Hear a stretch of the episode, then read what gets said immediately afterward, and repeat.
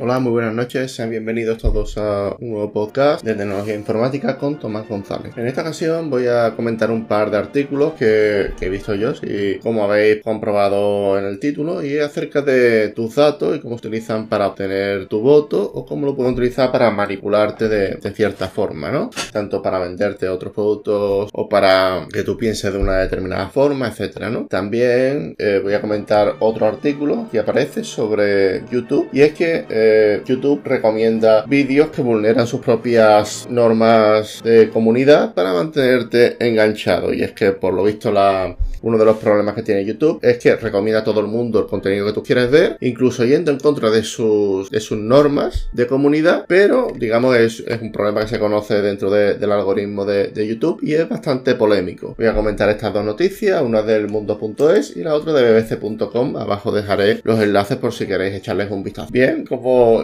ya si, si, si me seguís en mi podcast desde hace tiempo, habréis escuchado hablar de que yo suelo hablar de, de lo que viene siendo el Cambridge Analytica para quien no lo sepa, Cambridge Analytics era una empresa de, Reino Unido que básicamente se dedicaba a manipular, digamos, a la gente basándose en diferentes, en diferentes rasgos, en diferentes formas de, basándose en su perfil, en sus ideas políticas, etcétera, ¿no? Para ellos hacía diferentes estudios mediante una serie de datos, ¿no? La gente rellenaba encuestas que, prometían pagarte de 2 a 10 dólares. Estas encuestas iban a una base de datos, esa base de datos, digamos, se podía vender con comprar eh, se tenía conocimientos de, más o menos qué, ideas políticas y qué conocimientos tienes tú. Aparte de ello, Facebook tenía conocimientos acerca de qué era lo que a ti te gustaba, qué era lo que no te gustaba, qué era lo que te encantaba, etcétera, ¿no? Y mediante de, este, de estos datos, digamos, targeteaba gente, ¿no? Digamos, creaban diferentes perfiles y en base a eso Cambridge Analytics se encargaba de, mediante diferentes personas, hacer de que dividían esos perfiles por segmentos de la población y esos segmentos de la población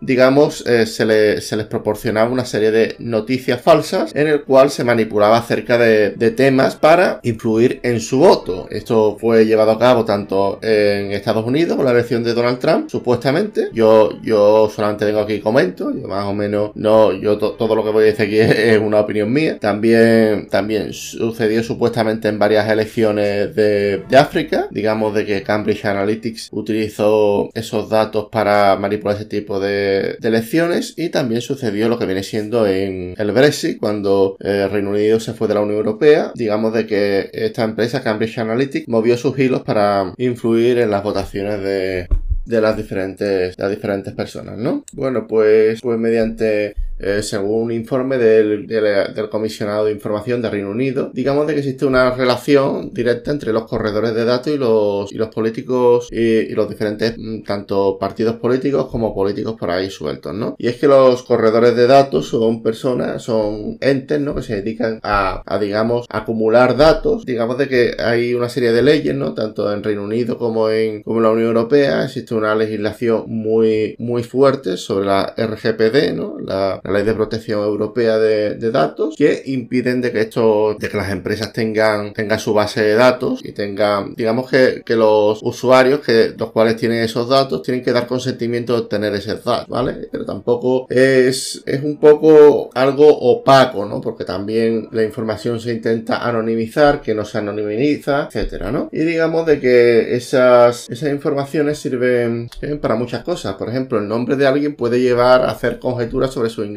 el número de hijos, el origen étnico, etcétera, ¿no? uno de los ejemplos que aparece aquí en el periódico de la bbc.com es Muammar, ¿no? O Mohamed, no, sé, vamos, los, típicos nombres que, te dan la sensación de, que son extranjeros, su situación económica, su número de hijos, mm, su, creencia religiosa y además te da una determinada visión de cómo ve, de cómo ve esa persona los extranjeros, ¿no? Y estos partidos lo que hacen a partir de ese simple dato el nombre, eh, traquearte y decir, bueno, esta persona se le puede, se le puede, se le puede crear este discurso personalizado, ¿no? También sirve el Big Data, lo que viene siendo, porque todo esto, todo, el tema de los datos está relacionado con el Big Data, con, con, digamos, el análisis de datos. Digamos de que el análisis de datos a día de hoy es muy sofisticado y, digamos, a través de diferentes fuentes podemos saber las características y los intereses de los votantes, ¿no? Yo siempre digo de que yo supe en, en Madrid eh, quién iba a ganar las elecciones precisamente basándome en, varias variables que yo vi en un Big Data y, me pareció interesante ver, esos datos y a partir de ahí yo supe qué partido podía ganar las elecciones. Decir también de que, de que los, las bases de datos, estas bases de datos, ¿no? donde se obtiene el Big Data, normalmente se, utilizan, se, utilizan de, productos de, un grupo llamado Experian, de la empresa Experian, y, digamos de que esta, esta empresa, ¿no? Esta empresa le vende a multitud de partidos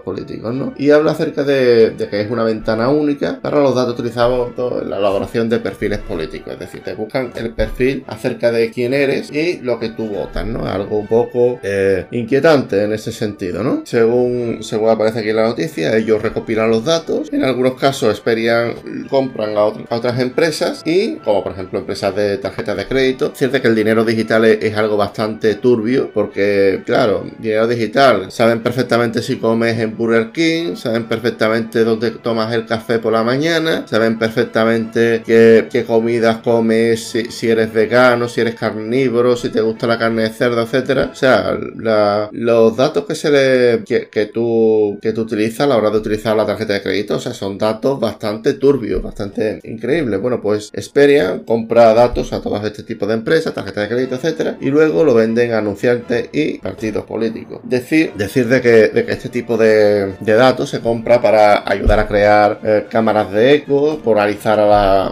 a, la población y restringir el, el, debate político, ¿no? La verdad, los diferentes partidos políticos que, que se han visto involucrados en este escándalo, que aparece el Partido Laborista, el Partido Conservador y, el, y los demócratas liberales, ¿no? Aquí, según, según he estado leyendo, eh, cada, el Partido Laborista ha compilado 100, porque por lo visto en, en Europa, ¿no? Se puede, un individuo puede ejercer sus derechos de la, de la ley de protección de, datos, la GDPR, la, bueno, pues, pues digamos, tú, ejerces este derecho y tú puedes saber los datos que, que te, que tienen, que tienen sobre ti las diferentes empresas. Bueno, pues hicieron un experimento, ¿no? Y fueron bastantes personas a pedir esos papeles a esas, a, esas diferentes organizaciones y resulta que el, Partido Laborista ya había obtenido 100 páginas de datos por cada individuo que lo pidió y dividida en más, en más de 80 categorías, ¿no? Es decir, de que los demócratas liberales intentaron adivinar el número de familias en un hogar y la edad de cada individuo según su nombre, ¿no? según el nombre, ¿no? Ya se sabe que por cada año.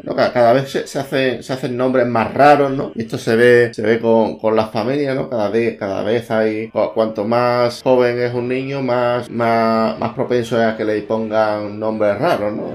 No quiero decir ninguno, pero que es cierto que en ese sentido la gente ya no elige tanto Paco, Juan, José, sino que tiende a otro tipo de cosas y los demócratas liberales han conseguido, digamos, eh, para, para, adivinar eso en base al nombre, ¿no? Los conservadores eh, intentaron estimar la, la, probabilidad de que una persona leyera y disfrutara el Daily Mail y adivinar los ingresos de esa persona, ya que mediante los ingresos se pueden pues, saber hacia dónde atacarle con, el tema de los impuestos, ¿no? Para que paguen menos. Respecto al origen de los datos, el Partido Laborista no respondió, los conservadores compraron datos comercialmente, pero no, dijeron qué, hicieron con ellos, y el Partido Liberal dice que, se habían basado en servicio público, ¿no? Que, no habían comprado porque temieron de que, de que incumpliera eh, lo que viene siendo el GDPR. La, verdad es que los demócratas han sido los más, los, los más limpios dentro de lo que cabe, ya que intentaron adivinar el número de familias de un hogar y la edad del individuo según su nombre. Dentro de lo que cabe, también imagino que, que habrá utilizado un Big Data de estos públicos que todo el mundo conocemos. Y nada, eh, ¿qué, se puede hacer al respecto? La verdad es que lo primero que, o sea, eh, lo que dice aquí en el artículo es que que, según una asociación, la Open Rush Group, es, digamos, eh, limitar a compartir tus datos públicos entre un partido político y un tercero. Claro, ¿esto cómo se consigue exactamente? Porque no, no es tan fácil como, como dice. O sea, para empezar,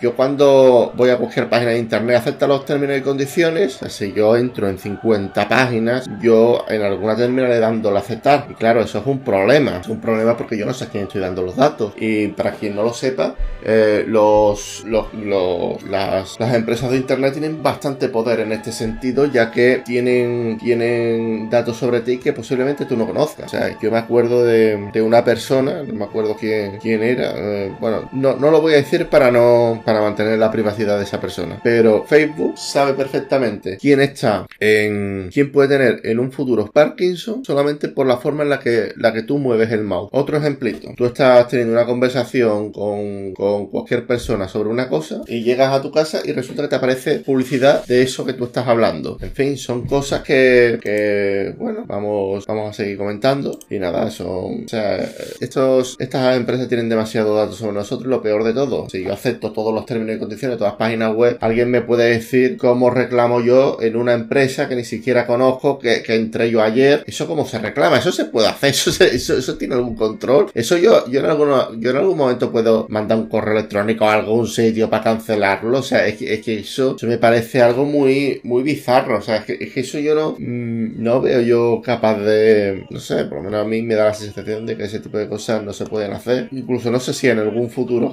se, se, crearán empresas especialmente dedicadas a ello, a borrarte los datos y a que alguien te, a que la gente te olvide, ¿no? El derecho al olvido. Y bueno, eh, vamos a pasamos de, los datos, ¿no? Tema polémico, a así recomienda YouTube los videos que vulneran sus propias normas, ¿no? Aquí puedo leer en el mundo.es y es que la Fundación Mozilla, Mozilla Firefox ha realizado un estudio a través de un plugin. El plugin se lo descargaba a los diferentes usuarios de, de su página y ellos se dedicaban a informarle al plugin los diferentes vídeos que ellos consideraban inadecuados y que le aparecían. Bueno, pues resulta de que de esos vídeos que aparecían inadecuados, alrededor del 71% de los vídeos identificados infringen algún tipo de política de YouTube. Es decir, por un lado YouTube es un, la, inteligencia artificial está destinada a engancharte, pero por, por, otro lado ese, ese enganche, ¿no? ese engagement que te produce esos vídeos no va acorde a su, a su política de, de normas de, de, la comunidad. Decir también de que esto ocurre principalmente en otros idiomas que no sean inglés, es decir, en el, en, en español es más, más, es más probable que te, que te pase que si te vas a otros idiomas. En otros idiomas no, eh, perdón, eh, en, inglés tiene menos incidencia porque el algoritmo está entero escrito eh, en inglés, está, pensado para la gente de habla inglesa, pero si te vas a otros idiomas, como no, no especifica en el, aquí en el, en el artículo qué idiomas son, pero yo imagino que será el español, el francés, etcétera, digamos de que muestra, muestra vídeos que va en contra de sus políticas y daña y desinforma a las personas. Pues nada, solamente quería, quería comentar estos dos artículos. La verdad es que me parecía interesante traerlo aquí a mi channel, a mi podcast. La verdad es que se me, se me ha hecho un poco tarde con... me he enrollado un poco. Y nada, espero que os haya gustado, que os haya entretenido. Y sin más, me despido. Un saludo, hasta la próxima. Chao.